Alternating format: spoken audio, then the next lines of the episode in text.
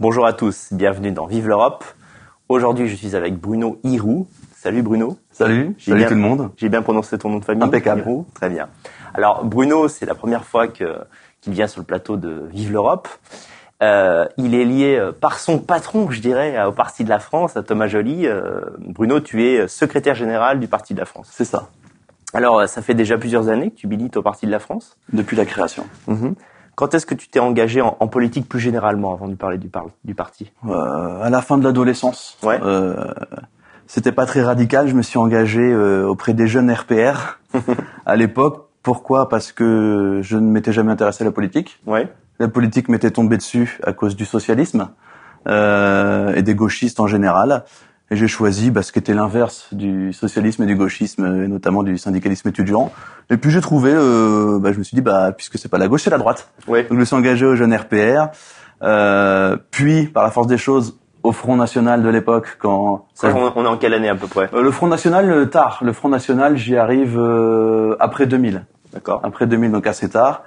Euh, Front National donc j'y reste jusqu'en jusqu'en 2007. Mhm. Euh, ensuite il se passe plus rien. Puisqu'il n'y avait plus rien, donc on tente de créer des trucs avec les copains pour s'occuper. Et en 2009, création du Parti de la France. Je suis rappelé par mes anciens camarades du Front euh, du Calvados, et, euh, et on participe à la création du, du Parti de la France. Et moi, je monte une section jeune dans mon département.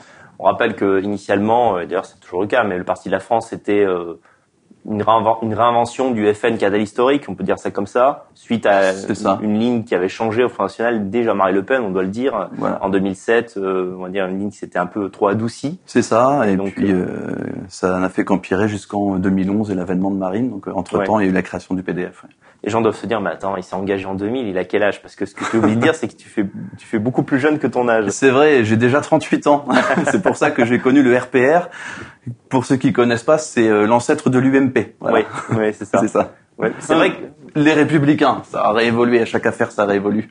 Tu sais, parfois, je regarde euh, des vieilles émissions politiques des années 80-90. C'est vrai que quand tu vois certains mecs du RPR, bah, ils, ils tiennent des propos euh, assez identitaires, en fait, je dois Oui, dire. bien sûr. ouais. Aujourd'hui, ça paraît loin, ce temps-là, mais euh, Le, le, le RPR de l'époque tenait des propos qui se rapprochent de ce que de ce que dit aujourd'hui Stéphane Ravier, par exemple. mhm, c'est vrai, c'est vrai. c'est c'est pas le c'est pas la société qui est qui est devenue euh, qui est devenue gauchiste c'est vraiment c'est euh, la droite qui a Oui. cessé d'être de droite. C'est vrai, donc forcément ça ça entraîne plein de choses. Tout à fait. Alors, quand tu, quand tu es entré au Parti de la France, euh, quels étaient vos objectifs hein? Moi quand je suis entré en partie de la France je retrouvais ce que j'avais perdu avec le front c'est-à-dire un, un parti qui me ressemble. C'est-à-dire un, un parti qui qui est pour la défense des de la France et des Français Mhm. et qui ne cherche pas à plaire à tout prix euh, aux journalistes euh, et, à, et à la, à ce qu'on appelle la bien-pensance, c'est-à-dire la fameuse dédiabolisation. Oui. Euh, moi, je dis toujours, la dédiabolisation, c'est juste chercher à plaire, et c'est perdu d'avance, aux, éditori- aux éditorialistes parisiens, par Mhm. exemple, ou aux journalistes lambda. Quoi. C'est, euh, c'est pas notre rôle. Notre rôle, c'est de parler au peuple et c'est de défendre nos idées. C'est pas d'essayer de plaire pour gratter trois minutes d'interview ou je ne sais quoi, ou quelques voix aux élections. Quand vous avez commencé à militer, par exemple, coller des affiches ou euh, bah, vous vous exposer, euh, quelle a été la réaction des, des gens? Ils ont compris que c'était une espèce de FN plus plus dur que- Euh, la, la- en fait, pas forcément FN plus dur. Les gens ont compris dès le début que nous, on était euh, une alternative à la déviance de ce que de ce que est en train de devenir le FN. Mhm. Certains disaient déjà à l'époque, un jour, elle finira par virer son père, en parlant de Marine. Ouais, Et euh, bon, ça, ça faisait rire. À l'époque, c'était un- une plaisanterie. ouais. Et finalement, on y est vraiment arrivé. Le, le FN puis RN est, est, est devenu parce que ce que ça devait devenir. Et les gens, ils ont pas forcément rejoint un truc plus hard que le FN. Ils se sont dit, bah, on continue avec euh, Oui, avec euh, les gens qui pensent bien, qui pensent comme le FN. Et le fait que ce soit Karl Lang, notre dirigeant à l'époque, ça, ça a aidé parce qu'il représentait vraiment le, le FN euh, droit, structuré et sérieux. Quoi. ouais, ouais. Euh, Thomas me disait que souvent, euh, malheureusement, au cours des élections, bah, sans le vouloir, vous, vous faisiez un peu campagne pour le, le front, parce qu'au dernier moment, les gens se disaient, ben, le PDF a raison. Bon, je vais voter Marine. c'est un peu pénible, quoi. Oui, c'est vrai, il y a, y a ce côté euh, vote utile même au sein de la mouvance, c'est-à-dire euh, bon, euh, elle est détestable, euh, euh, le parti euh, renie tout, ils ont des idées qui sont même plus des idées de droite, je pense à l'assimilation par exemple, Ouais. ils ont des idées qui sont même plus des idées de droite, mais bon, euh, la plupart des électeurs se disent bon bah je- voilà, je, il y a le PDF, il y a le RN. euh, Le gars du RN, il a une chance peut-être supplémentaire d'être élu. Votons pour lui. Le problème, c'est qu'avec ce type de mentalité, ben, on fait que que- qu'apporter de, de l'eau au moulin de la Oui. diabolisation. quoi. Mhm. Mais bon, c'est pas après, c'est pas frustrant particulièrement. Ouais, on continue le combat. On sait pourquoi on combat. On Ouais, combat oui. pas pour avoir une place de conseiller régional, mais pour pour la France et pour et pour notre peuple, quoi. Alors, est-ce que c'est c'est pas trop difficile de concilier une vie euh, professionnelle, tu as un métier, euh, et un militantisme bah, plutôt à droite, même très à droite Comment tu arrives à combiner ça et quels conseils tu donnerais aux gens qui voudraient s'engager? Alors ça dépend si on se montre ou pas. On peut très bien passer sa vie à militer, à être très utile à la cause sans jamais euh, se montrer. Euh, mais quand on a un engagement plutôt public, c'est-à-dire euh, bah, qu'on va être reconnu, que ce soit en manifestation ou même en se présentant à des élections, Oui. euh, il faut avoir les épaules. C'est pas donné à tout le monde, c'est pour héroïque, mais c'est pas donné à tout le monde. Ou en tout cas, faut s'y préparer. Oui. Euh, par exemple, moi, j'ai quasiment toujours travaillé dans le privé dans ma vie, sauf quatre ans, mais j'ai travaillé quasiment tout le temps dans le privé. Et oui, quand dans le privé, ça se sait euh, que vous êtes nationaliste, c'est-à-dire aux yeux des gens lambda, un nazi, un monstre. euh, eh ben, il faut avoir les épaules pour euh, pour encaisser le, le déluge de questions et de regards. Oui. Mais ça finit par retomber quand vous restez vous-même, quand vous n'êtes pas dans la provocation sur le lieu de travail, ça n'a aucun intérêt à moins de vouloir être chômeur. Et puis bah, quand vous êtes quelqu'un de sérieux, en fait, simplement, vous êtes Mhm. sérieux au travail, sérieux dans la vie, bon bah les gens apprennent quelque chose, ça les choque, ils viennent vous voir ou ils viennent pas vous voir, puis après ils passent à autre chose. Mais faut faut être solide et surtout faut pas se renier, pas se justifier. Mhm. Moi je, je me suis jamais justifié. Je suis jamais allé voir des par exemple, je suis jamais allé voir des Noirs ou des Arabes pour dire je je suis pas raciste. Hein.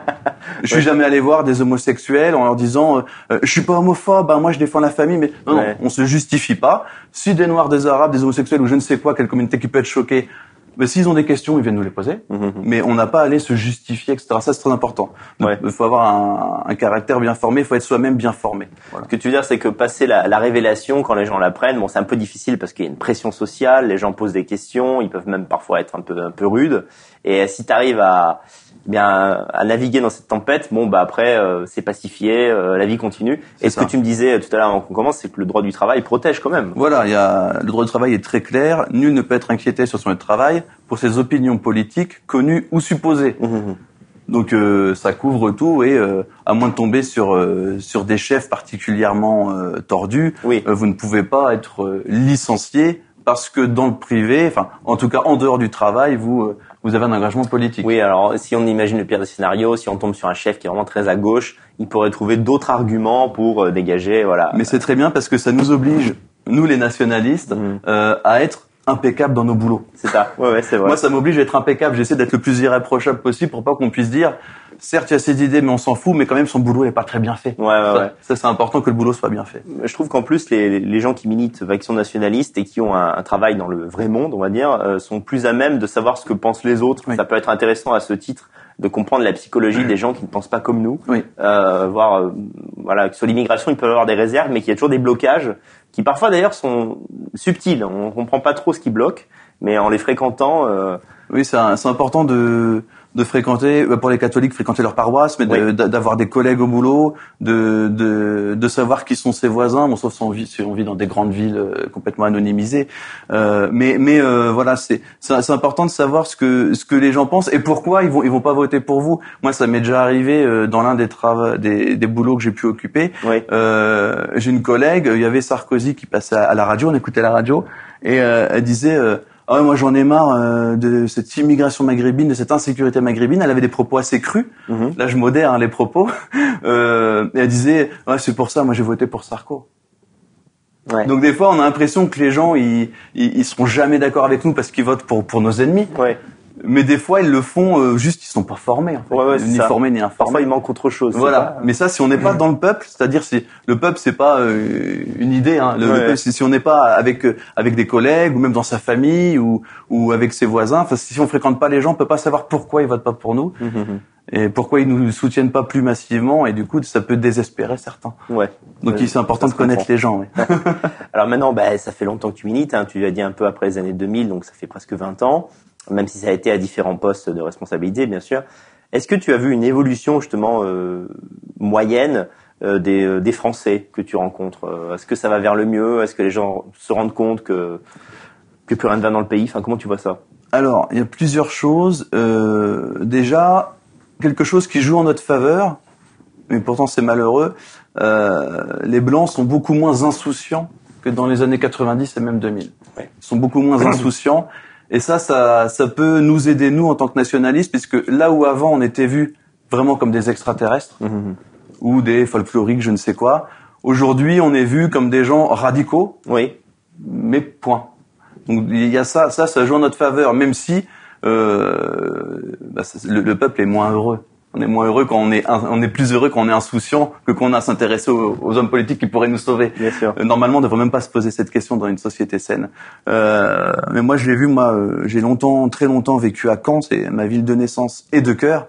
Euh, moi, j'ai vu le changement, euh, la déblanchisation des grandes villes Ouais. le terme n'existe pas, mais euh, ça donne bien idée. Euh, bah, L'africanisation, en fait, euh, l'arabisation des grandes villes, ça a joué sur le quotidien de tout le monde. euh, ça a tendu les, les relations entre les gens et, euh, et ça, ça, ça- continue à, à, pourrir là actuellement. Et, et la situation se tend, se tend, se tend.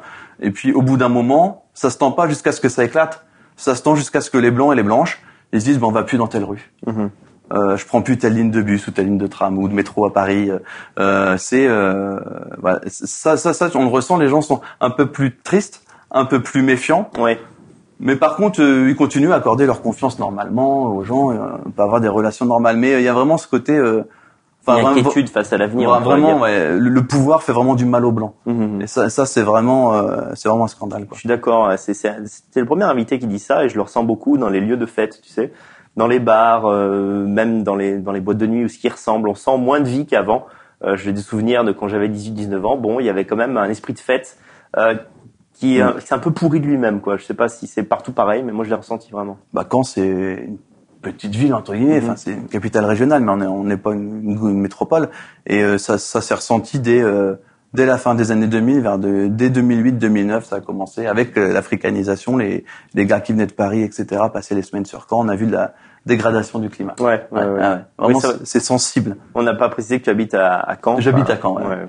Alors, euh, comment on pourrait définir ta ligne? Tu es un national catholique, on pourrait dire ça comme ça? Oui, c'est ça. Moi, je suis un, je me considère comme un nationaliste traditionnel. Ouais. Donc euh, nationaliste, euh, catholique, euh, défenseur de, de l'ethnie française, de la race française. D'accord. Euh, tu, euh, quand on dit que tu es catholique, aujourd'hui ça va un peu tout et rien dire, mais toi tu vrai. es, euh, tu es, tu es pratiquant. Moi, je suis pratiquant et traditionnaliste. C'est vrai que depuis le milieu des années 60, il y a une crise dans l'Église. Ouais. Euh, bon, le sujet est un peu technique et moi, je suis pas du tout théologien. Euh, mais voilà, en gros, euh, il y a eu le Concile Vatican II de, je crois, que c'est 62 à 65. Euh, il y a une Église néo-protestante qui, qui a voulu s'ouvrir au monde. Finalement, qui, qui s'est, euh, qui s'est ouvert à, à rien puisqu'il y, y a quasiment plus de fidèles, euh, en tout cas en Occident. Ouais. Et, euh, et à côté de ça, il y a eu une résistance. Euh, bah, moi, moi, j'ai suivi le- l'exemple de Monseigneur Lefebvre, la résistance avec la fraternité sacerdotale de Saint-Pédis, mais il y a plein d'autres fraternités. Et puis, euh, euh, il y, a, il y a eu cette volonté de la part des traditionalistes, du coup, mais qui sont en fait les vrais catholiques, de maintenir euh, le vrai catéchisme, qui avait changé, euh, de maintenir la vraie liturgie, la vraie messe, euh, et de maintenir les, le vrai enseignement, euh, les vrais séminaires pour la formation des prêtres. Mhm. Euh, et aujourd'hui, il y a un peu deux églises. Il y a ce qu'on appelle les traditionalistes ou les intégristes euh, dans le milieu médiatique, et puis l'église euh, qu'on peut appeler conciliaire ou moderne. Quoi. D'accord. Moi, je suis un trad- traditionnaliste par la force des choses, Ouais. même si pour moi, c'est le catholicisme de toujours. Quoi. Et euh, bon, je pense que ça intéresse les gens, notamment ceux qui, qui sont proches de la foi ou qui sont dedans. Est-ce que c'est de tradition familiale ou tu y es venu tout seul? Pas du tout. J'y j'y suis venu très tard. J'y suis venu euh, euh, bah, entre mon passage au front et mon passage au PDF. Ça, ça s'est fait bah, euh, dans, dans le creux politique là de 2007 à 2008-9. euh, Il y a- Ok. il y avait plus de parti qui me ressemblait. Euh, du coup, j'ai creusé des questions euh, dans le personnel. Hein. Mhm. Par exemple, moi, euh, pendant longtemps, j'ai jamais cru à l'âme. Je comprenais même pas le concept. c'est particulier. Et du coup, j'ai profité de cette période entre guillemets de creux militant bah, pour me former, pour m'informer. Et euh, j'ai compris plein de choses. euh, et euh, je suis allé euh, à une messe Ouais. en semaine. C'était la messe de, euh, de la fraternité Saint-Pédis. Euh, j'ai trouvé une ambiance incomparable des autres messes que j'avais connues, parce que moi, je, je ne savais même pas que le traditionnalisme existait. Oui. Donc moi, je connaissais les messes avec, euh, on tape dans les mains, on se fait des bisous, euh, les cérémonies avec des gens qui jouent de la batterie. Donc euh, c'est des, messes où on est assis et où on prie pas. Ouais. Là, je- là, j'étais dans un lieu qui était calme, Mhm. une liturgie calme. C'est en, en messe euh, à, à Caen, c'est des messes basses. Il n'y a pas de chorale. Ok. Euh, ça parle en latin, je comprends rien, il y a des gens qui se mettent à genoux, qui se recueillent, je me mets à genoux, Mhm. je, je me recueille, je fais mes propres prières. T'as trouvé ça fort. Ah, dire. mais ça m'a. Je me suis dit, j'ai bien fait de venir. J'ai hésité à venir. J'ai longtemps hésité parce que je connaissais personne de ce milieu. Ouais.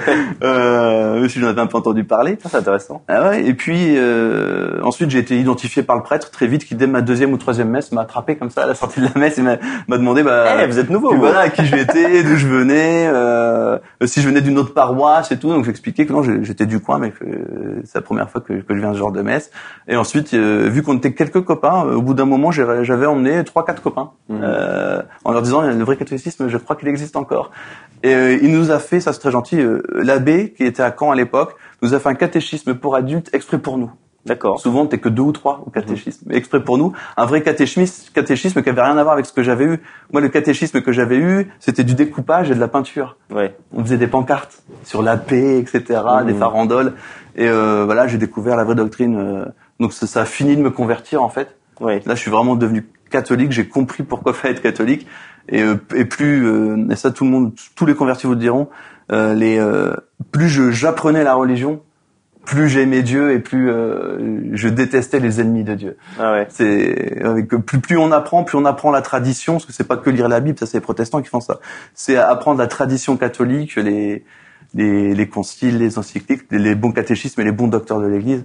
Là, je suis devenu, euh, c'est là que j'ai fini ma conversion. ouais. Donc, Ouais. Au début, j'étais pas du tout prédisposé. Ouais, j'imagine que tu dois te dire si moi j'ai réussi à me reconvertir à la foi de, de, de mes ancêtres, le peuple français pourra y parvenir. Oui, C'est quelque chose que j'avais chez Onfray. Mhm. On- Onfray, il a dit euh, l'Occident va mourir. On- Onfray dit l'Occident va mourir parce que euh, plus personne ne veut du judéo-christianisme. Bon, déjà, le judéo-christianisme, c'est une question à part. Mhm. Euh, pour- ça n'existe pas, mais c'est autre chose. Mais en fait, ce que, ce que dit Onfray est faux. Les, les gens, pour moi, les gens n'ont pas rejeté le christianisme. Mhm. C'est des gens sont devenus euh, des étrangers au christianisme. Ils, ils ne connaissent pas le christianisme. Si les gens rejetaient le christianisme, il y aurait personne qui qui, qui voudrait visiter les basiliques, les cathédrales, etc. Et ça, ça continue à fasciner les gens. Et je pense que si un jour il y a une vraie Église, la fin de la crise dans l'Église, et un vrai État, soit catholique, soit pro-catholique, les gens reviendraient, euh, je pense largement euh, à cette religion. Oui, ce que tu veux dire, c'est qu'avant ça se transmettait naturellement, c'est-à-dire euh, quand on était un enfant, on savait ce qu'était être, Voilà. était être vraiment catholique. Et aujourd'hui, on ne le sait plus parce Non, que nos parents plus. et même parfois nos grands-parents Bien sûr. ne, pratiquaient plus eux-mêmes. Bien sûr, parce que les catéchistes sont changés aussi à partir de Vatican II. Aujourd'hui, plus, plus, plus personne euh, euh, chez les gens euh, lambda, on va dire, c'est-à-dire non formés, plus personne connaît la transubstantiation, la liturgie, le culte. Euh, Il y, a, il y a des mots comme ça qui ont perdu leur sens. Ils savent plus quand ils ont le droit de communier, quand ils ont pas le droit de communier. Ils savent plus vraiment ce que sont Pâques, la Pentecôte, l'Ascension, l'Assomption. Souvent, ils confondent Ascension, Assomption. Enfin, c'est euh, Oui. euh, les gens, ouais, ils sont, ils sont, ils sont pas hostiles au christianisme, c'est la théorie de Michel Onfray. Non, les, les gens ne rejettent pas le christianisme, ils sont vraiment devenus étrangers. Hmm. Le que christianisme et les gens, c'est des, c'est devenu, ils sont devenus étrangers. Les Français ne sont plus catholiques pour ça. Les, les, les gauchistes anticléricaux euh, type euh, Mélenchon euh, sont un peu un miroir déformant parce que je dois reconnaître que la plupart des gens sont indifférents à la, à la religion mais pas hostiles.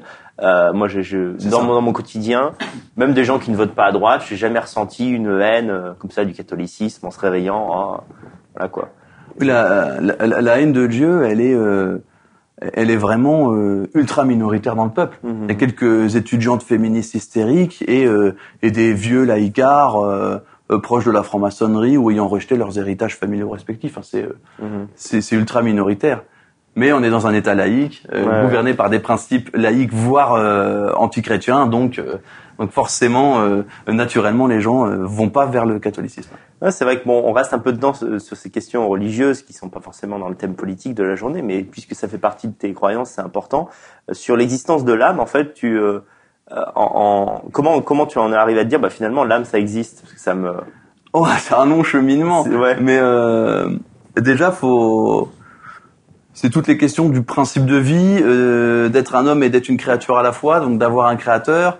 C'est euh, moi longtemps j'ai vécu en, avec cette espèce de de nihilisme bas de gamme, c'est-à-dire bah voilà, on, on est des bouts de viande, on fait ce qu'on a à faire, on paye les factures et puis et puis et puis voilà. Mhm. J'ai longtemps eu, eu cette mentalité-là euh, avant d'être catholique et, et comment je suis venu à croire à l'âme en me formant Mhm. en me formant. C'est par la formation que j'ai compris un que j'avais une âme et, et deux que l'âme je pouvais la maltraiter. Ouais. Je pouvais maltraiter mon âme. Et c'est vrai que quand on cherche à faire du bien à son âme, mais ça c'est un, un pan de catéchisme de savoir ce qu'est ce qu'est l'âme. Mais quand on fait du bien à son âme, euh, eh ben on est plus épanoui, on Mhm. est plus heureux. Euh, donc, donc ouais, moi, moi ça m'a ça ça m'a vraiment euh, ça m'a vraiment servi à comprendre le catholicisme, à comprendre euh, la foi euh, incompréhensible de nos jours, de nos ancêtres, qui étaient prêts à parcourir le monde entier pour aller mourir pour le nom du Christ. Ouais. Aujourd'hui, euh, il y a que des fous. Il faudrait être fou pour loin euh, voilà pour, de ça. pour, pour pour se dire que quelqu'un qui a pensé comme ça a pu a pu être quelqu'un de saint. Ouais, ouais, ouais. ouais, c'est donc donc voilà le, le, le, le concept d'âme est très important. À partir du moment où on sait qu'on a une âme et on comprend pourquoi on a une âme et comment elle fonctionne, euh, on est obligé de devenir catholique. ouais. Mais les migrants, Bruno, ils ont une âme aussi. Je comprends pas. Ah, tous les hommes ont une âme. Oui. mais enfin hommes. euh, Oui. Voilà. Mais euh, oui, après, euh, il y, a, il y a plusieurs choses. Il y a des gens qui, qui refusent, qui refusent l'enseignement. Il y a des gens qui connaissent pas l'enseignement. Ouais. Et puis euh, voilà, c'est pas parce que tous les humains ont- une âme que tous les humains doivent Ouais. venir habiter dans notre salon. Les nationalistes qui ne se sentent pas catholiques, ou voire même qui sont hostiles, se disent toujours bah, comment on peut concilier nationalisme et catholicisme? Le catholicisme a l'air d'être un peu, enfin, une doctrine universaliste.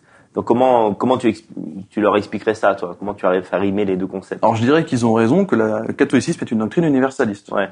Euh, dans le catholicisme, euh, chaque être humain euh, est une âme Mhm. dont le but est de se sauver. C'est-à-dire de, de- de finir après la mort par adorer Dieu, euh, la béatitude éternelle. Donc ça, ça, c'est pour tous les humains. Donc c'est vrai, c'est une religion universelle. Et une religion qui serait pas universelle, ce serait pas une religion. Mhm. Ce serait une tradition ou je ne sais quoi, mais ce serait pas une religion. Et, euh, et par contre, être nationaliste et catholique, c'est complètement possible. Euh, c'est pas parce que on a un Dieu qui parle à tous les hommes Oui. Que nous on n'a pas le droit euh, de, de faire ce que, ce que la ce que, ce que l'Église appelle notre devoir d'État. Mhm. Moi, moi, je suis français, euh, je suis un homme. Mon devoir d'État, c'est d'avoir un boulot pour faire vivre un foyer Ouais. qui va donner des enfants, etc. euh, De respecter l'héritage de mes ancêtres et d'essayer de transmettre une meilleure situation à mes enfants que que la mienne et que celle de mes parents. Ouais. Ça, c'est la droiture normale. C'est la droiture normale. Et dans un monde aussi perverti que celui d'aujourd'hui, ça suffit à définir presque ce qu'est le nationalisme. Euh, et, et- et cette vision-là, elle n'est pas du tout contradictoire avec le fait de croire euh, en un Dieu qui est supérieur et qui s'adresse à tous les hommes de la terre. Ouais, ouais. Je comprends. Pour moi, les deux, les deux n'entrent pas en conflit. Euh, sauf à vouloir dire que en dehors euh, du peuple de notre nation, euh, il y a des peuples euh, qui, euh, qui, je sais pas, qui, qui nous sont tellement inférieurs qu'il devrait y avoir que notre peuple sur la terre, quoi. Mhm. Ouais, mais ça, c'est une vision qui n'existe pas, je pense. Oui. oui. Donc, donc, pour, pour moi, c'est- c'est très euh, naturel. D'ailleurs, la France, la France a longtemps été catholique et n'a pas eu besoin d'être nationaliste. C'est très naturel d'être à la fois nationaliste et catholique. Mhm. La France, elle est née euh, euh, euh, fin des années 400 euh, dans le catholicisme. Elle est en sommeil entre guillemets depuis euh, 1789 euh, ou, ou, ou 1905 ou 1914 comme on veut, mais depuis qu'elle est plus catholique, euh, voilà, le catholicisme c'est la France, la France c'est le catholicisme. Donc pour moi, il y a aucun problème avec les deux. D'accord. Par contre, on peut être nationaliste sans être catholique. Ça, euh, Mhm. ça, je comprends tout à fait. Être, être catholique, c'est une question de foi et donc de grâce, Oui. de cheminement personnel. D'ailleurs, au Parti de la France, je suppose qu'il y a des militants qui sont pas pratiquants. Bien sûr, euh, bien sûr. Il y, a, il y a tout type de militants. Il y a des militants qui euh, qui ne sont pas catholiques. Il y a, il y a même des militants qui, qui n'ont pas envie de devenir catholiques. Euh, Ça les, ça les regarde, ça. Euh, mais nous, moi, ce que je demande en tout cas, c'est qu'il y ait au moins du respect et de la bienveillance pour cette Oui. religion quand on ne l'est pas. On- pour moi, on peut pas être, par contre, ça, euh, j'y tiens, on peut pas être nationaliste et anti-catholique, par exemple. Mhm. Puisque c'est euh, être anti-catholique, c'est être contre ce qu'a été la France pendant 13 siècles. ça. Donc je vois pas vraiment l'intérêt. Alors, euh, donc, euh, j'ai reçu Thomas Joly en début d'année. Thomas Joly est devenu le nouveau président du Parti de la France, euh, qui avait été, été présidé par Karl Lang. que J'ai également reçu dans l'émission il y a quelques années. Donc, toi, tu es le sec- secrétaire général de ce parti. Alors, en quoi consiste ta fonction? Alors moi, je m'occupe de l'animation des sections militantes. Euh, je vais visiter euh, toutes celles qui m'invitent. Et puis, euh, bah, mon but, c'est de, mon rôle, c'est de faire en sorte que les idées du parti euh, bah, soient, euh, soient bien diffusées Mhm. partout. euh, partout, nous avons des relais. Et puis porter aussi moi-même euh, euh, la voix du parti, que ce soit euh, aux élections, par des communiqués ou différents articles que, que je peux diffuser. Donc c'est, euh, c'est euh, voilà l'animation, la vie du parti, quoi. D'accord. Euh, au niveau purement euh, administratif, euh, fonctionnel, quand tu fais tes déplacements, est-ce que vous arrivez quand même à Enfin, le, le parti a quand même de la trésorerie pour. Oui, euh, oui, oui. Le, le parti a, a de la trésorerie, a, a de nombreux adhérents et, et de nombreux donateurs que je remercie et que j'encourage à, à continuer dans cette voie. Euh, merci de m'en donner l'occasion. Euh, oui, oui, le, le parti a, a des finances saines. Euh, ça vous aura pas échappé qu'on ne va pas à toutes les élections. Ouais. Pourquoi on va pas à toutes les élections? C'est parce que euh, on refuse euh, de vivre à découvert ou à crédit. Ah. Donc jamais, le Parti de la France, par exemple, ne fera jamais faillite. Mhm. Ce qui est arrivé à d'autres partis que je nommerai pas, qui sont pourtant des, des partis, parfois des partis amis. Oui. Mais euh, voilà, euh, le Parti de la France, c'est un parti à la situation comptable saine, saine, pardon, et qui peut, voilà, qui peut permettre que, bah, euh, s'il y a des frais, euh, ben, c'est, euh, c'est assumable. Oui. S'il y a une élection à laquelle on va, on peut l'assumer aussi. Et euh, on est souvent c'est 5% de seuil pour être remboursé, et la plupart du temps, pour l'instant, on ne fait pas 5%. Eh bien, c'est dommage Oui. Mais le parti euh, n'en ressort pas euh, avec une dette ou avec un crédit. Ça, C'est- important pour nous. Cette philosophie de la prudence vous est parfois reprochée dans le milieu, mais d'un autre côté, c'est ce qui euh, fait que bah, vous continuez, vous, vous êtes Oui. pérenne. Et on n'est pas libre si on est endetté. Ouais.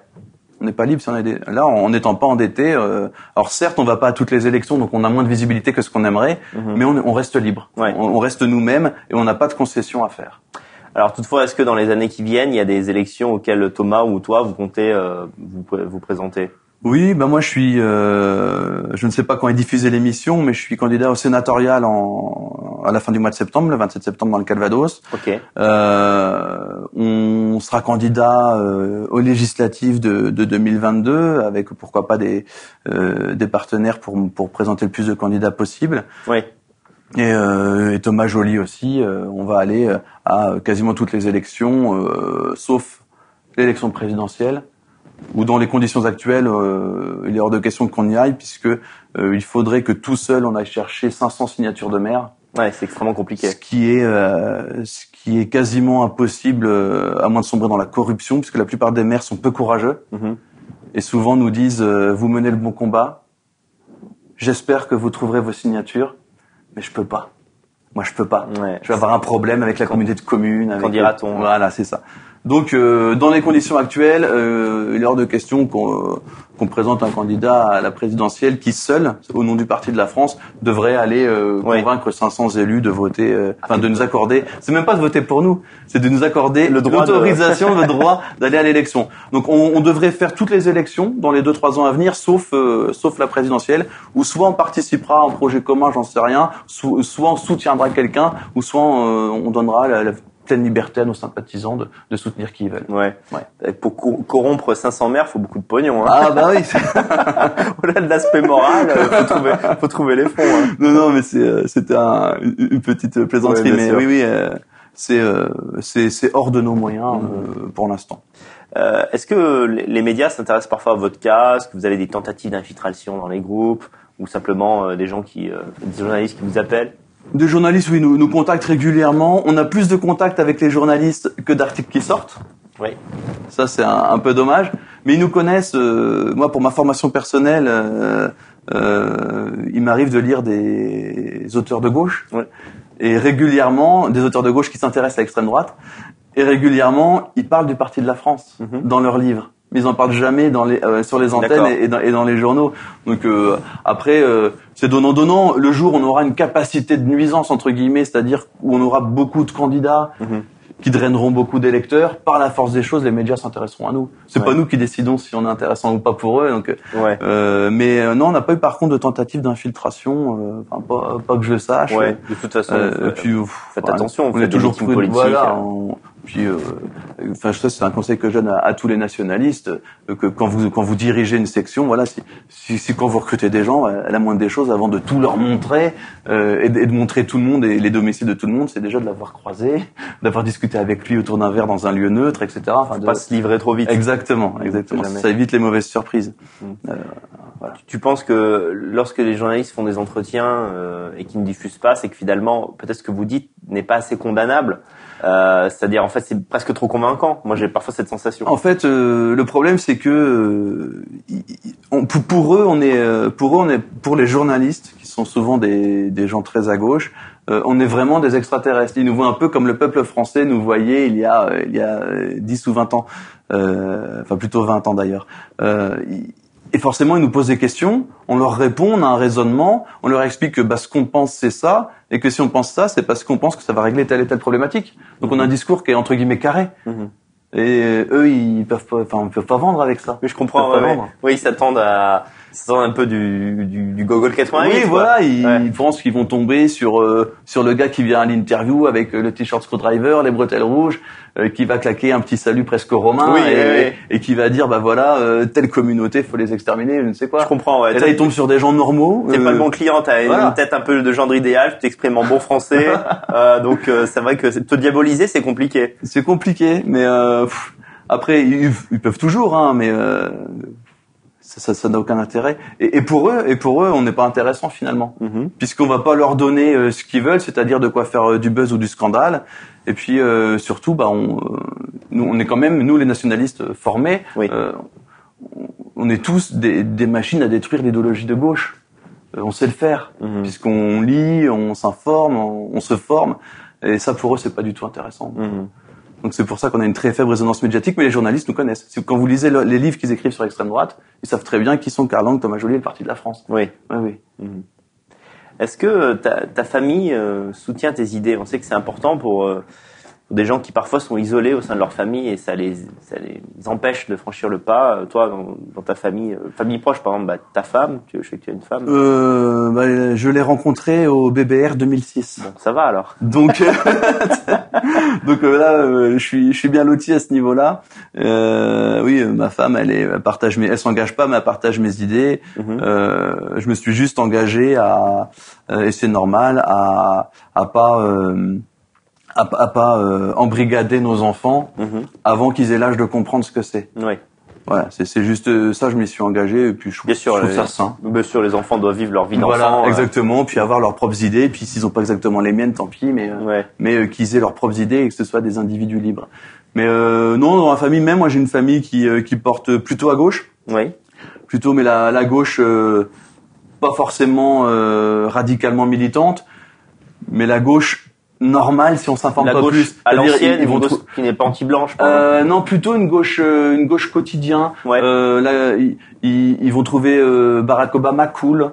Ah ils oui. vont trouver Trump stupide, sans avoir Ah lu ouais, ni comprends. Trump ni Obama. Enfin, c'est vraiment, et, et ça, c'est la, la gauchisation du peuple. C'est ça. C'est pas une gauchisation militante. Mhm. C'est, c'est l'air du temps. Ouais, je comprends. Et, et moi, ma famille, c'est plutôt une gauche comme ça. Et quand on discute, souvent, ils sont d'accord avec moi, sauf sur l'immigration. Mais par exemple sur les valeurs familiales, Mhm. moi de, tout le monde est blanc dans ma famille et, je- et ça ça parle à, à beaucoup de blancs en dehors de notre milieu. Mais sur les valeurs familiales, sur l'éducation, sur l'instruction même, ils sont euh, plutôt d'accord. Sur la sécurité, ils sont d'accord. Ouais. Et dès qu'on touche à l'immigration, ça bloque parce que pour eux, Ah, c'est marrant, sécurité, immigration, on a... Eh Essaye oui. de faire une ligne droite. non, notre, ça marche pas. notre boulot, voilà, c'est de de les amener à, à- à comprendre que euh, oui, certes, il y a toujours eu de l'insécurité, mais c'est pas pareil. Ouais, c'est sûr. Et, euh, et non, ce qui, ce qui les bloque vraiment, mais c'est psychologique, et, et beaucoup de blancs ont ce problème-là. Pour eux, quand on, on s'attaque à l'immigration, pour eux, c'est de l'agression contre un immigré, contre un être humain, donc c'est injuste. Mhm. Et, et ça, c'est vraiment un verrou qui est, euh, si on ne passe pas beaucoup de temps à discuter avec les gens individuellement, Ouais. c'est un verrou, c'est le dernier verrou, celui-là. On n'arrive pas à le faire sauter, Ouais, hein, c'est ah compliqué. ouais. Ce que tu dis euh, à propos de tes parents, euh, c'est vrai, je l'ai constaté. euh, je trouve que en France, tout le monde est un peu bobo arrogant, même des gens qui n'ont pas le niveau social pour être bobo. C'est-à-dire ce côté, euh, on va prendre Trump de haut. Ouais. Trump, c'est un idiot. Le mec est président des États-Unis, il est milliardaire. C'est un milliardaire, euh, chef de la première puissance mondiale. Ouais, qui, qui- ouais. Je pense qu'il y a des abrutis, plus abrutis que ça. Ouais, ouais, qui parfois a été vaguement ruiné puis est revenu. Enfin bon, c'est quand même un entrepreneur. Voilà. En arriver à, à ce taux de, de sérieux en disant non, non, mais il est bête. Euh, et ça, je vois, ça pénètre vraiment la société Oui. française. Et je trouve que c'est vraiment spécifique de la société française. C'est-à-dire qu'ailleurs, tu ne le vois pas. Tu peux avoir un anti-américanisme, euh, par exemple euh, à l'est de l'Europe, mais tu n'auras jamais quelqu'un qui va te dire c'est des idiots parce que c'est. Mais après, on a, on n'a pas, on n'a pas connu le tragique de l'histoire après 45, nous. ouais. Nous, on n'a pas, on n'a pas été, on n'a pas eu les goulags, on n'a pas, on, on a cette légèreté qui fait qu'on s'intéresse de très loin à la politique Ouais. et donc on prend un peu ce qui tombe, quoi. euh, on n'en a pas ce côté tragique parce que la dernière tragédie française c'est la perte de l'empire mais ça n'a pas touché les gens Mhm. Euh, ça a touché l'État ça a touché les institutions ça a touché la France mais ça n'a pas touché les gens en tant que tels Oui. donc euh, on n'a pas on n'a pas ce ce voilà ce, ce ce côté dramatique de l'histoire depuis 45 on n'a on n'a pas vécu de vrai drame oui. Qui a touché tout le peuple donc je pense que c'est ce qui signifie cette légèreté enfin ce qui engendre cette légèreté politique qui est actuellement Ouais. Ouais. Parfois, euh, moi, ce qui me fait, euh, lorsque je perds espoir, c'est quand je constate que dans la jeunesse, il y a, il y a peu d'intelligence, il y a peu de culture, il y a peu de volonté d'aller vers, vers la culture. Je me dis, en fait, on, on va avoir un problème de communication. C'est-à-dire que maintenant, on ne saura même plus comment leur dire des choses simples. Je sais pas si toi, tu as eu cette sensation. Tu as quand même presque 40 ans. oui Tu as, pu voir une évolution de la société. euh, quel est ton avis là-dessus? Euh, moi je suis euh, j'ai été pessimiste Mais je suis repassé à l'optimisme. Euh, non, j'ai été pessimiste quand, quand vraiment euh, je me suis rendu compte que euh, pour la plupart des Français, euh, déjà la plupart ne, ne sait pas ce qu'est la France. Ouais. Euh, ceux qui s'y intéressent un peu pensent que la France, elle existe depuis 1789, alors qu'ironiquement, elle est plutôt en pause depuis 1789 et il faut appuyer sur le bouton play le plus vite possible. Euh, donc il y, a ce côté où on se dit, bah putain, mais mais ils comprendront jamais ce qu'on ce qu'on a à leur dire, ils comprennent pas les enjeux, ils voient pas qu'ils sont en train de disparaître. Ouais. Et euh, mais il y a quand même, j'ai quand même un optimisme, c'est qu'il y a quand même des mouvements qui, qui drainent de la jeunesse. Nous, nous, on a bah, de plus en plus de jeunes. Euh, après, c'est vrai que euh, Thomas Joly, il apporte une autre visibilité, qui parle à, aussi à, à une autre partie de la population qui était peut-être euh, hermétique à, à ce qu'on disait ou qui savait pas du tout ce qu'on racontait. Mhm. Euh, il y a quand même beaucoup de jeunes nationalistes, de jeunes identitaires et de jeunes qui veulent euh, qui veulent s'engager. Donc ça c'est positif. Et puis même dans le peuple, euh, dans la jeunesse, le fait de côtoyer l'immigration, ça facilite quand même ce qu'on dit sur ce Ouais. sujet-là. Ouais, ouais. Parler de l'immigration à un jeune qui, qui n'a pas connu l'immigration et l'immigration qui pose problème, c'est vrai que c'est compliqué, mais euh, malheureusement, on en revient à ce que je disais au début de l'émission, le malheur actuel d'une certaine partie de la jeunesse va les amener à mieux comprendre ce qu'on ce qu'on raconte. Ouais. Donc j'ai euh, ce petit optimisme là de me dire bon quand même ce qu'on dit c'est cohérent donc ils vont ils vont bien adhérer à un moment ou à un autre. Ouais, c'est vrai que les choses ont beaucoup changé. En, moi, j'ai j'ai 34 ans et à la fin des années 90, tu pouvais tout à fait vivre dans des villes où tu n'avais vraiment pas affaire à la diversité et donc ces discours pouvaient te paraître très lointains. Aujourd'hui, récemment, j'ai parcouru presque toute la France. Je veux dire, faut simplement avoir les deux yeux crevés pour pas voir ça et pour jamais avoir été emmerdé euh, par ce par ce phénomène. Donc, Ouais. euh, je pense que l'avenir joue pour nous en ce sens. Et puis euh, la gauche euh, pro-noir, pro-arabe, anti-blanche nous rend service Oui, puisque eux font ce que nous on n'a pas réussi à faire. Ils, je vais encore appuyer sur le micro. Ils, ils amènent ces sujets-là à un endroit où personne voulait nous écouter, c'est les campus. c'est vrai, Ils amènent des positions clivantes raciales sur les campus, là où nous on n'a jamais pu le faire. très juste. ouais. Et je pense que ça aussi, ça va faciliter la l'écho Ouais. de notre discours. C'est vrai que c'est l'étape, là, on est dans l'étape où les Noirs et les Arabes s'affirment comme Noirs et Arabes, Voilà. euh, Bellatar ou les, tous les Noirs qu'on va Ils s'exprimer. en portent la moment. question identitaire. Et c'est vrai que l'étape suivante, c'est de dire, bah oui, vous vous affirmez en tant que Noir Arabe, très bien, euh, portez vos vêtements traditionnels, euh, restez comme vous êtes, et ben nous aussi.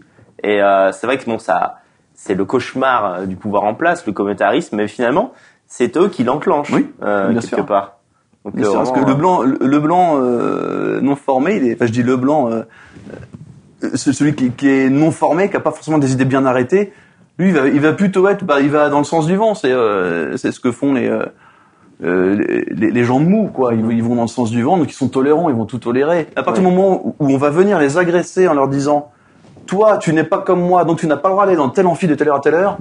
Ah, ça, comme, là, même le mec a toujours été mou toute sa vie se dit, bah, c'est pas normal. Oui, Dès qu'on touche à la justice euh, et à l'injustice, c'est là qu'on a les meilleures réactions, les réactions les, les plus radicales. Et, et- et je pense que ce que font les identitaires euh, noirs et arabes sur les campus, ça finira par rendre service à notre peuple, oui, je pense. oui, il y a une- Puisqu'il y a plus, il y a plus ce vernis hypocrite qu'avait l'ancienne gauche. Hmm. Oui, c'est il radicalise la société, il la polarise sur la question des Ouais, euh, ethniques. Euh, ils croient le, le faire dans leur dans leur sens à eux, mais euh, Et ils, ont, ils arrivent même à en dégoûter euh, des gauchistes et des maghrébins et des noirs. Ouais. Ils, ont, ils ont réussi à dégoûter Malek Bouti euh, d'SOS Racisme. Ils ont réussi à dégoûter euh, Michel Onfray. Ils ont réussi à dégoûter euh, Caroline Forest.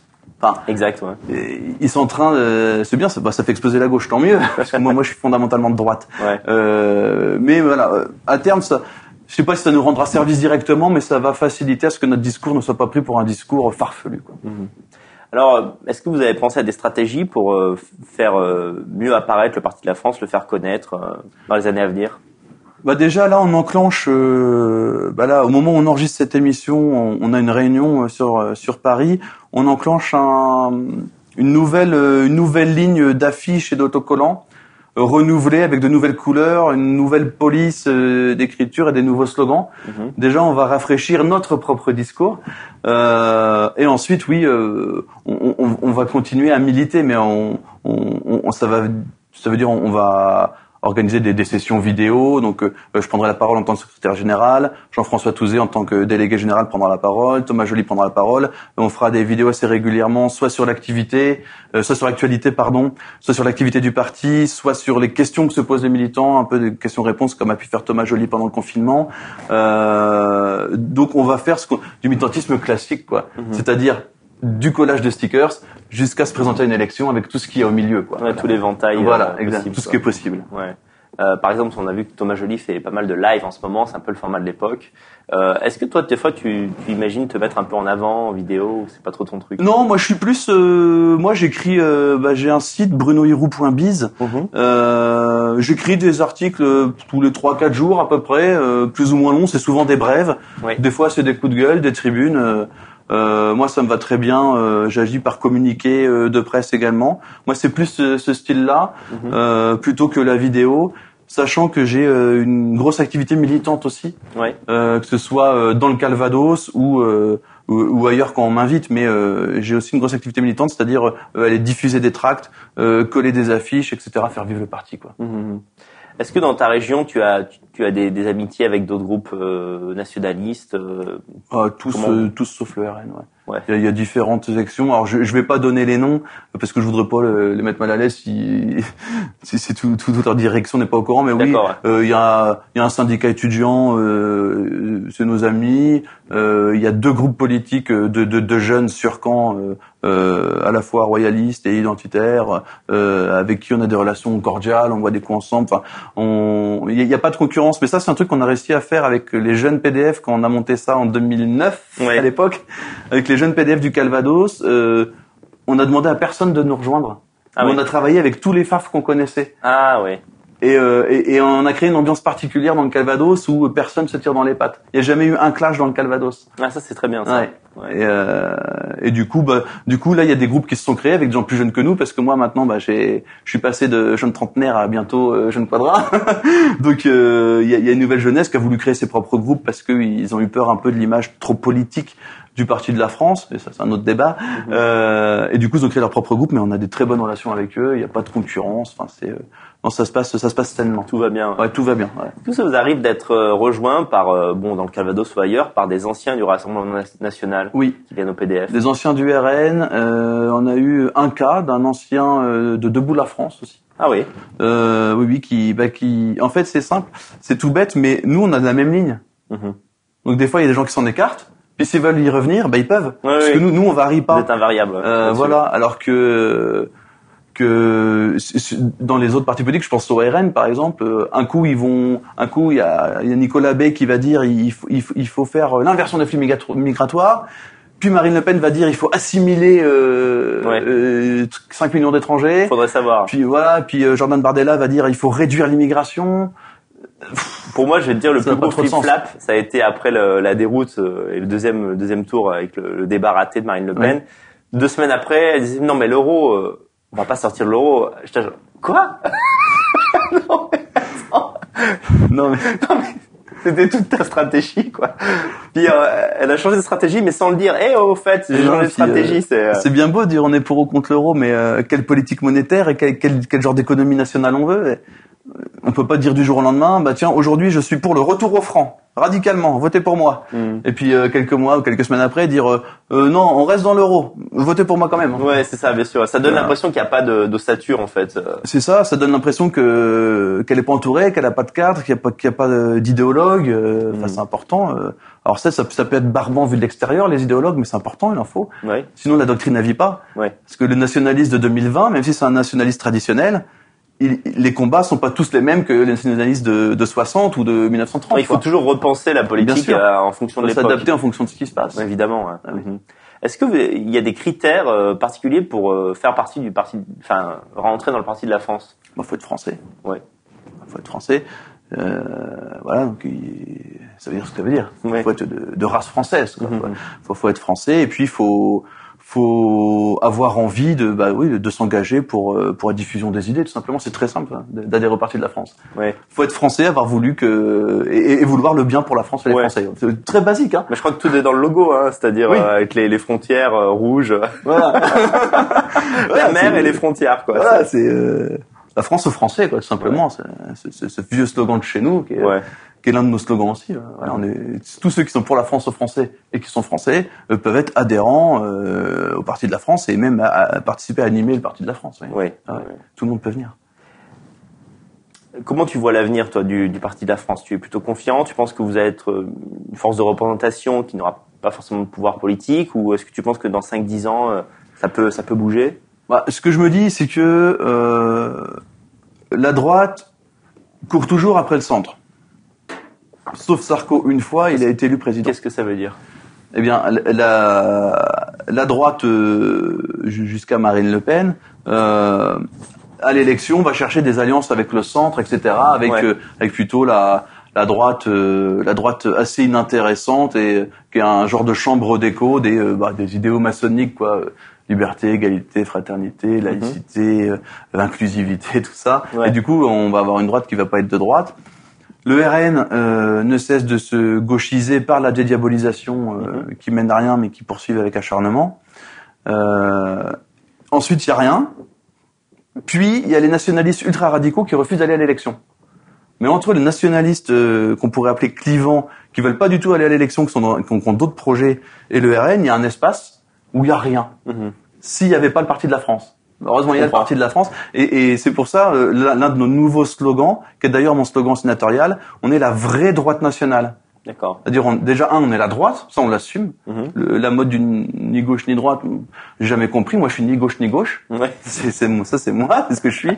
Et on est la vraie droite et la vraie droite nationale. Mhm. Ça, ça a un sens. On n'est pas une droite euh, cosmopolite ou, euh, ou européenne. Mhm, D'accord. Ouais, je comprends. Et il y a un grand espace qui est là, et euh, c'est un espace où on peut rassembler plein d'énergie euh, et des gens de, qui viennent de partout, et, et, et qui est amené, si on se trahit pas et si on change pas, si on ne dévie pas de la ligne, euh, qui est amené à, à intéresser beaucoup d'électeurs et même des élus, et à, à pourquoi pas participer au pouvoir euh, localement ou nationalement Oui, dans oui. un avenir. hein. C'est-à-dire, d'ailleurs, ça vous est parfois reproché, c'est que vous jouez quand même le jeu démocratique, c'est-à-dire Oui. euh, vous présentez aux élections. Je me souviens que Thomas Joly, euh, j'étais plutôt d'accord avec lui, euh, s'énervait face à des radicaux, enfin s'énervait gentiment en disant euh, oui, bah on se présente parce que euh, voilà, même certains illustres euh, dont vous vous réclamez ont été élus euh, également. Donc euh, c'est c'est comme ça qu'on fait actuellement. C'est bien beau de- d'espérer le retour du roi, mais enfin. Ah oui, c'est on et quel prétendant Enfin bref, c'est une question. euh, il y avait trois, quatre émissions à faire. Non, mais euh, c'est bien beau d'être contre l'élection, mais euh, moi, moi ré- récemment, bah, quand j'ai annoncé ma candidature au sénatorial, Ouais. on m'a euh, on m'a accusé de vouloir faire adhérer les nationalistes à la République. Enfin, alors c'est un débat que j'ai essayé d'avoir, puis c'est- ça, ça- ce débat c'est pas terminé parce que la, la personne euh, a quitté la conversation, mais euh, aujourd'hui, même si intellectuellement on fait sécession d'avec ce régime républicain pourri et ses, et ses- et ses élites pourries et médiocres et anti-françaises par-dessus le marché, même si on fait sécession, intellectuellement, on est soumis à leurs lois. Bien sûr, on est dans le monde à l'instant T. Moi, on le prend comme il est. Pour venir ici, j'ai porté un masque, Oui. Alors que je suis contre. Bah oui. Mais la loi, c'est pas moi qui décide. Et, et l'élection, c'est pareil. euh, euh, c'est les- élus qui décident euh, dans les départements, par exemple. C'est les élus qui vont décider ce qui se passe dans les lycées. Euh, au niveau national, c'est les élus qui vont décider quelle est la loi. La Constitution, si un jour elle change, elle changera pas parce qu'on aura fait une super réunion dans un bar. Elle cha- elle changera parce qu'on aura des gens qui auront été élus à des postes importants et qui auront pu en nommer d'autres à des postes Oui, importants. oui, oui. Et tout ça, ça se fera petit à petit par les élections. Euh, et, et aller à l'élection, c'est pas cautionner l'électoralisme ou le parlementarisme ou la démocratie. Aller à l'élection, c'est utiliser un des moyens de notre disposition. C'est un acte militant. Ouais, ouais. Moi, quand je vais à l'élection, c'est un acte militant parce que ça participe à faire euh, parler de mes, de mes idées, de nos idées. Et quand je colle une affiche, ça participe à donner de la visibilité à, à mes idées. Pour, pour, pour moi, il y a, il y a, tout ça, c'est uni par le même lien du militant et de l'avancement de notre cause, en fait. Hmm. Et oui, ça nous a reproché, ça m'a été reproché récemment aussi. euh, mais euh, voilà, après, euh, si les gens ne veulent pas se présenter à l'élection, c'est leur problème. Hmm. Mais qui mettent pas des bâtons dans les roues à, à ceux, à ceux qui veulent, euh, Oui, oui. qui veulent profiter de ça pour faire parler des idées. Parce que les Français, on, on dit souvent, et moi, moi, j'aime beaucoup tordre le cou à cette, euh, à ce cliché. On, on dit souvent, le peuple français est un peuple politique. Mhm. C'est faux. Regardez pour qui ils votent, regardez ce qu'ils regardent à la télé, regardez les sites internet les plus populaires, c'est faux. Ils aiment parler politique sans rien y connaître. Voilà, le, peuple français n'est pas un peuple politique. Enfin, quand on manifeste dans la rue pour réclamer le RIC, Ouais. et euh, le RIC, ça veut dire référendum initiative citoyenne, ça veut dire faire voter encore plus des gens qui votent pour Hollande et pour Macron. Super. Et qui ou qui descendent dans la rue pour euh, plus d'impôts pour l'ISF. Mm. Non, à la, à la, à la base, tout déjà, je pense aux gilets jaunes. À, à la base, c'est un mouvement antifiscal Ouais. qui s'est fait pourrir par euh, les, les slogans de gauche et ensuite par la gauche elle-même. Mais euh, le, le peuple français n'est pas un peuple politique. C'est c'est un- c'est une caisse de résonance de ce que pense le pouvoir. Oui. Donc moi, mon but, c'est qu'un jour des, des nationalistes, que ce soit ma génération ou, les, ou une des suivantes, soient au pouvoir. Oui, et oui, que oui. le peuple devienne la caisse de résonance des vraies bonnes idées françaises. Oui, en se refusant aux élections, on perd un moyen de représentation potentiel. Il faut pas oublier que quand on est maire, on peut faire des choses à un niveau local. On peut bloquer des financements, on peut Bien sûr. imprimer une, bah, une une orientation. Bien sûr. On peut augmenter euh, les, les effectifs de police. Il y a plein de choses déjà, à faire. vous éditez, quand vous êtes maire, vous éditez le bulletin municipal qui est distribué aux frais de l'État dans les boîtes aux lettres de tous les administrés. Qu'est-ce que c'est le bulletin municipal? C'est C'est euh, les, par exemple, euh, j'habite dans telle ville, euh, et ben euh, chaque mois j'ai le bulletin municipal, c'est l'activité de la mairie, Mhm. qu'est-ce qu'a fait la mairie, les inaugurations qui a eu lieu, les, ce que pense le maire, ce qui s'est passé dans le conseil municipal. ouais.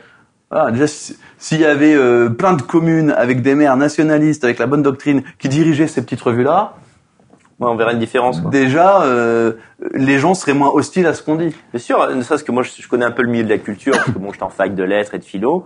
Euh, le- la municipalité a- est partie prenante en fait. Elle, elle décide de quel festival il y aura, euh, quel sera le contenu de ce festival. Et donc, euh, quand vous avez une coloration culturelle de droite et que vous avez une mairie, eh bien, euh, vous pouvez vraiment faire plein de choses. Bien sûr, Euh, vous pouvez vraiment euh, envoyer un signal, genre c'est chez nous que ça se passe, exactement. et, et c'est vraiment très intéressant. Moi, je en termes de, de concerts, en termes de subventions, Ouais. parce que les, les- les municipalités aussi accordent des subventions. Ouais. Et une, munici- une- une subvention, si ça s'accorde, ça peut s'enlever. Mhm. C'est un acte militant d'enlever une subvention, d'enlever Ouais. un local. Ouais.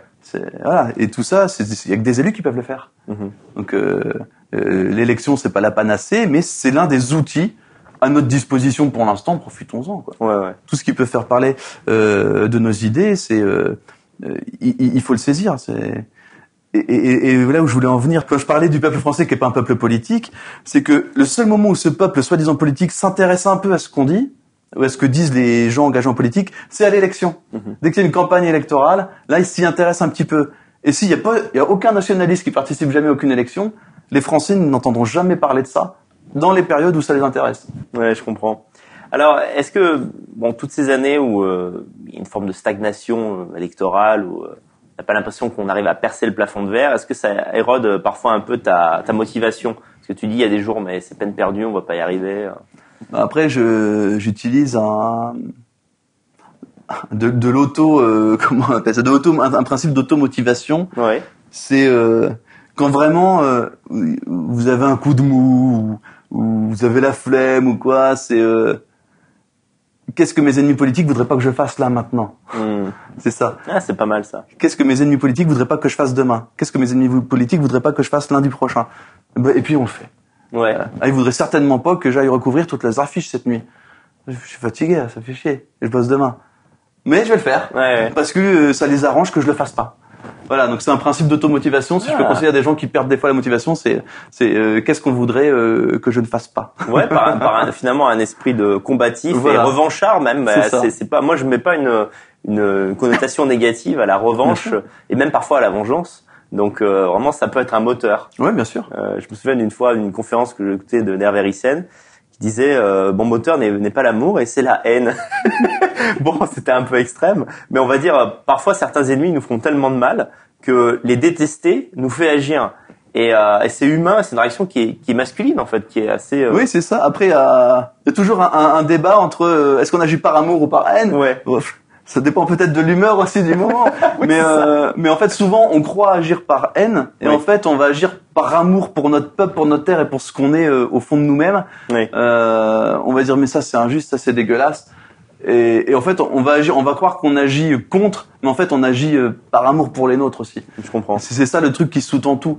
Parce que si on n'aime pas notre peuple, si on s'aime pas soi-même et si on s'en fout de la nation, il y a pas grand-chose qui nous choque, Hmm. à part ce qui va toucher notre portefeuille euh, ou notre Ouais, frigidaire. Quoi. Oui, c'est vrai que les gens qui ont perdu leur capacité à, à, à être en colère, en fait, sont, sont des mollusques finalement, parce que si rien ne te met en colère, c'est que tu n'aimes rien suffisamment euh, pour le défendre Ouais, quand je il est attaqué. euh, je suis pas sûr que ce soit Sioran, mais il y a un, un penseur qui, disait que la tolérance était une valeur femelle. Mhm. C'est ce que je disais un peu tout à l'heure dans l'entretien. Là, oui, quand on tolère tout, c'est qu'on n'a plus aucun principe en soi. En fait, on est devenu une serpillière, Ouais. qu'on accepte tout. Voilà. Ouais. C'est très bien. LGBTQX plus au carré à l'infini, euh, l'immigration, euh, euh, les taxes, euh, le masque, la plume dans le cul, je sais pas jusqu'où ils vont aller. Mais, mais tu vois, il y a quand on est mou, quand, quand on n'a pas de, quand on n'a pas d'envie, pas de volonté, on, on peut tout accepter. hein. Ouais, ouais.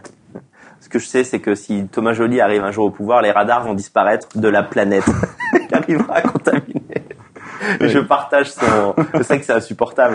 Depuis qu'ils ont baissé à 80 même sur les nationales, Ouais, bah, j'ai arrêté de les prendre. Maintenant, je reprends l'autoroute. Je me dis tant qu'à faire. Au moins, je me prendrai pas une prune, quoi. Euh, Et ça, c'est une démonstration euh, égolote, c'est qu'il y a des applications qui permettent une solidarité entre automobilistes. Ah, Sur cette question des radars, par d'accord. Pour exemple. les radars mobiles, par exemple. Voilà. Ouais. euh, euh, tiens, euh, attention, là, il y a un radar. Ouais. Euh, là, faites pas gaffe au radar, il a cramé, etc. Ouais. Euh, y a, ça- ça- en fait, quand l'État veut être dur envers le peuple, il y a des petites solidarités qui se créent vrai, quand même. remarqué. Y a La solidarité ethnique, faut oublier, mais il y a une solidarité économique Ouais. euh, qui a toujours existé et que j'ai toujours trouvé un peu émouvante. Par exemple, tu vas croiser un mec qui fait des appels de phare et deux minutes après, tu vois les flics. Ça, ça survit quand même. Ouais. Et, euh, Même si euh, les policiers n'aiment pas ça, parce que des fois un barrage, je comprends. c'est aussi pour interpeller des gens. Non, non, c'est pas, pas toujours euh, une bonne chose. mais, mais oui, mais c'est un- une démonstration oui, de la solidarité qu'il y a entre les gens. Ouais, euh, ouais. euh, moi, je me rappelle, euh, il y a pas longtemps, bah, c'était cet été. euh, je buvais des coups dans un bar, j'attendais ma femme qui, qui faisait son métier, j'attendais qu'elle ait fini, j'étais arrivé trop tôt. J'ai réussi à boire euh, trois quatre pintes, Ouais. Et puis euh, je me lève pour aller régler avec le masque. Euh, et je me dirige vers ma voiture, et là, à la table d'à côté, avec qui j'ai changé aucun mot, Mhm. euh, me dit attention, en bas il y a les gendarmes. Ah. Du coup, je, je me suis rassis, j'ai attendu ma femme et celle qui a conduit. Mais Des petits, des, voilà, des petites solidarités Ouais, des comme ça, plaisir, voilà, ouais. qui, parce que, parce que, bah, là, c'était dans une petite commune. Parce que, bah, quand on se ressemble, Ouais. euh, on a envie d'être bienveillants les uns envers les autres, quoi, tout simplement. C'est vrai. J'ai pas été insupportable, j'ai pas craché par terre, j'ai pas, j'ai pas hurlé fort au téléphone. Oui. Donc j'étais quelqu'un de normal, dans un lieu normal, dans des conditions normales. Ouais, la personne s'est dit bon, j'ai envie de. Voilà, et tout s'est fait normalement, et, et je suis sûr, ils ont été bienveillants sans même y réfléchir. Ils ont Mhm. été bienveillants euh, de manière naturelle, ouais, Mhm. tout à fait. Alors, euh, je passe du coq à l'âne. euh, Tu es aussi, euh, tu étais dans un groupe de musique, Oui. Northman Impact. C'est vrai. Et des gens me demandent parfois, bah, ça en est où ça? Parce qu'on aimait bien ce qu'ils faisaient.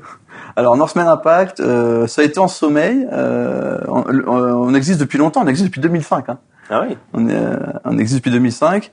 Euh, on a eu un, un pic vers 2014-2015 où la chaîne YouTube a explosé sans qu'on comprenne trop pourquoi.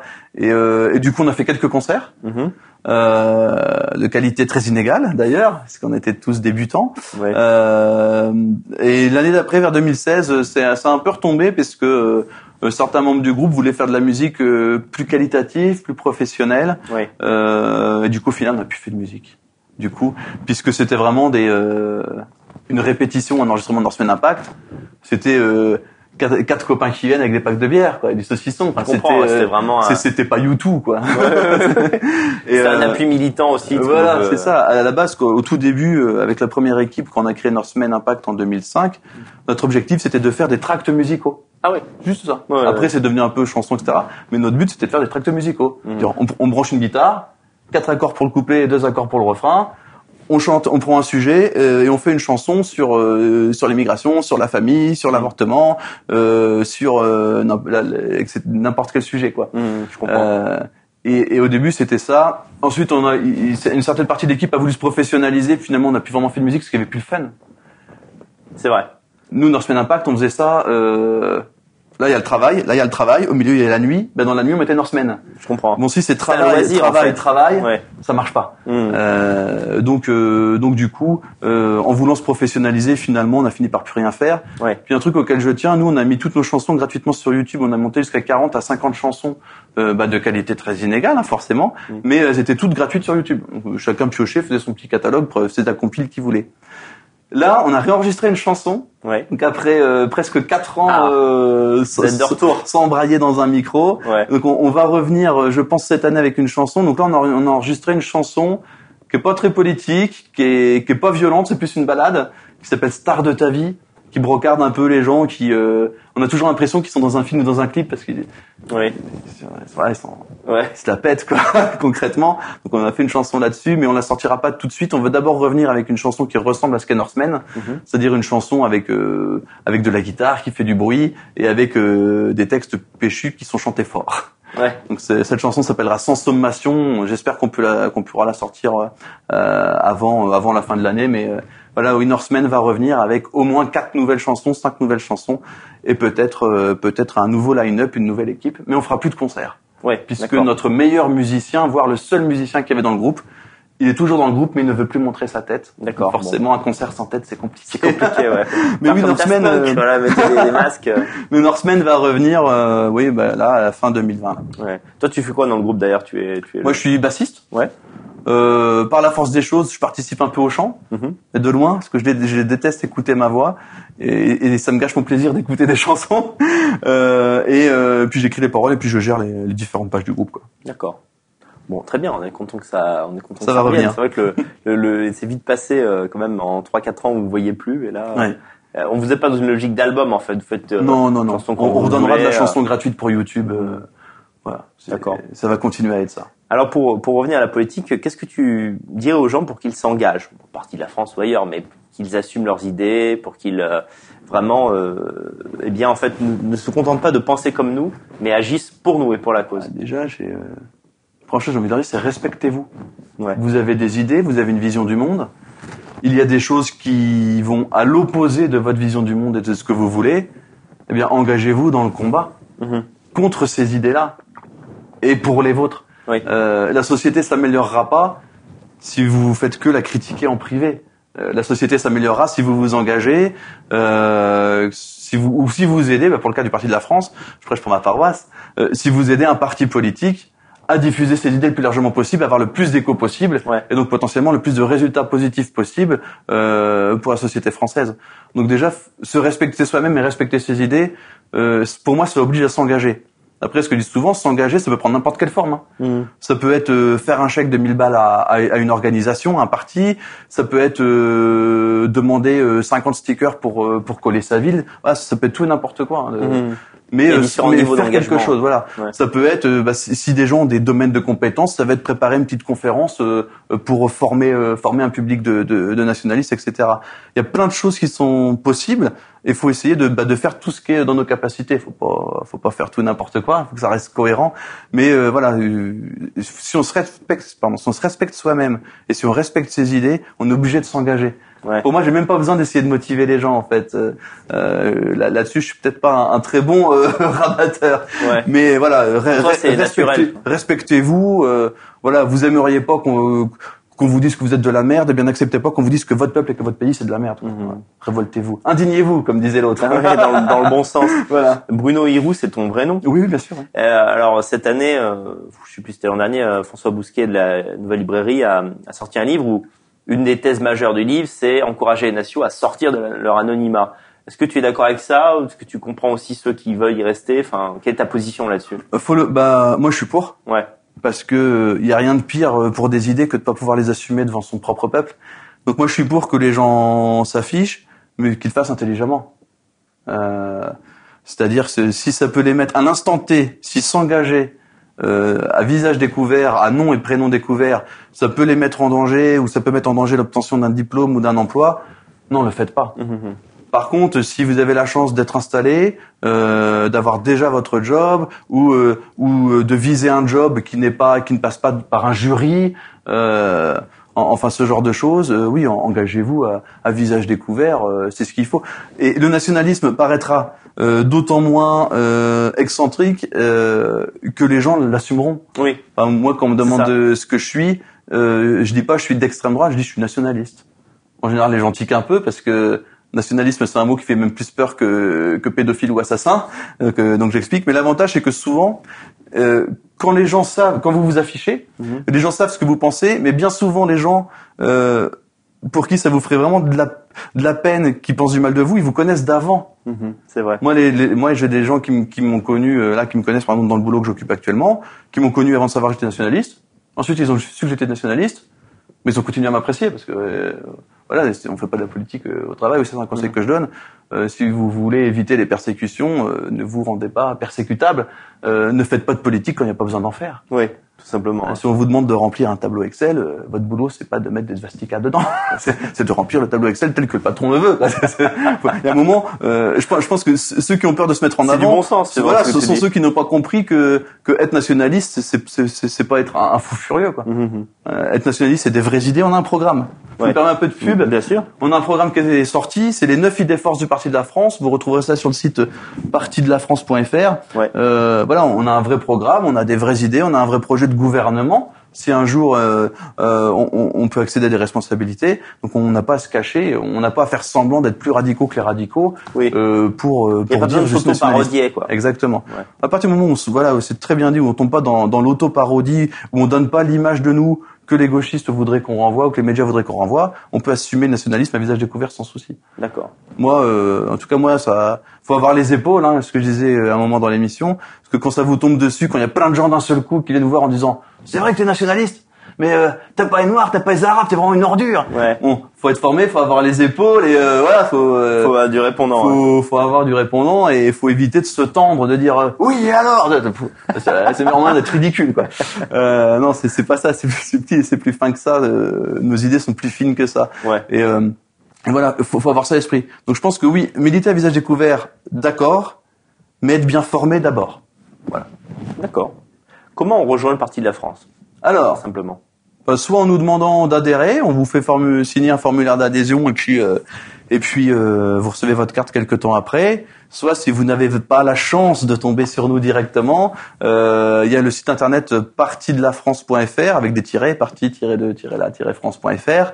Il y a une rubrique adhésion tout simplement. ouais. Il y a, y a aucun souci. Ou même ceux qui nous ont sur les réseaux sociaux, vous nous envoyez un message privé, on vous envoie le lien mais on peut on peut adhérer en ligne, on peut adhérer euh, en papier, euh, comme les gens veulent. C'est très simple. C'est très simple euh, d'entre Parti de la France. C'est très simple d'être adhérent du Parti de la France. Et les gens qui t'ont apprécié au cours de cette émission, qui aiment ton, ton caractère, ta motivation, est-ce qu'ils peuvent te joindre directement pour maintenir le contact? Oui, ben moi j'ai quand je suis pas censuré, j'ai un compte Facebook, donc Bruno Hiro. Hein, ah, j'ai ma petite veste, je suis, je monte comme ça du doigt. Ouais. j'ai un compte sur Gab. Je mhm. l'alimente pas beaucoup, mais j'y vais régulièrement. Donc si on me contacte sur Gab ou sur Parler ou sur Twitter euh, où je suis inscrit aussi, euh, voilà, ils peuvent me contacter. Alors sur Twitter, je m'appelle juste Bruno mhm. euh, et le l'arrobas c'est Altright Fever. Voilà. Ok. Voilà. Et euh, si, sinon, euh, ils peuvent me contacter via mon site internet brunohirou.biz euh, où là je ils peuvent me contacter, ça tombe direct sur ma boîte mail, mhm. qui d'ailleurs est iroubrunopdf@gmail.com. D'accord. Voilà. Et, euh, et sinon, voilà, ils peuvent suivre mon actualité sur mon site. Euh, où j'écris, je disais tout à l'heure, j'écris tous les 4-5 jours à peu près en fonction de ce que j'ai envie de dire. Ouais, ouais, voilà comment ils peuvent me suivre. Tu prends l'actualité, tu vas donner un peu ton Voilà, c'est ça, soit euh, analyse. Soit euh, la plupart du temps, j'ai pas besoin parce que F de souche a fait le boulot ouais. parce qu'ils sont ultra réactifs. Vrai. Mais des fois, il y a des sujets où j'ai envie de creuser ou des sujets qui sont passés un peu inaperçus ou juste une idée que j'ai eue. Mhm. Et eh ben mon site me sert à ça, c'est pas un site de parti politique, c'est le site euh, d'un homme engagé en politique quoi. Donc euh, brunohirou.biz, oui, vous pouvez me, me, lire et lire ce que je pense là-dessus aussi. Mhm. Est-ce qu'il y a une dernière chose que tu aurais voulu dire en, passant dans l'émission, puisque tu as une tribune Oh bah, ça va être très simple. Euh, ça reviendra à ce que je disais tout à l'heure. Euh, si vous avez suivi tout l'entretien et euh, si vous avez envie que votre peuple et que votre nation euh, se redresse et cesse d'être attaqué par des ennemis euh, médiocres, ça. On, on, on, en fait, on est notre pays est bâti en brèche par des gens médiocres, ça qui est désespérant. C'est pénible. Bon, eh ben, faites tout pour participer au redressement, au renouvellement et à un genre de révolution nationale. Mhm. Euh, c'est-à-dire euh, en affichant vos idées, euh, en achetant les livres nationalistes, en achetant les revues nationalistes. Si vous avez le talent, en produisant vous-même de la littérature nationaliste et en rejoignant les organisations nationalistes comme le Parti de la France. Voilà. Engagez-vous. Voilà, ce serait ce que j'ai envie de dire aux gens. Parfait. Écoute, euh, Bruno, je te remercie. Je pense qu'on a fait. Merci pour l'invitation. Une excellente émission. Euh, tu étais très bon dans l'exercice. Merci. C'était un plaisir de t'écouter. Euh, bon, je te connais, on est amis depuis des années, mais à entrer dans le détail en fait de ton engagement, ta vie politique, et bah, je trouvais ça plutôt convaincant. En tout cas, j'ai passé un très bon moment. Eh bien, c'était partagé. Allez les amis, vive la France, vive l'Europe. À très bientôt.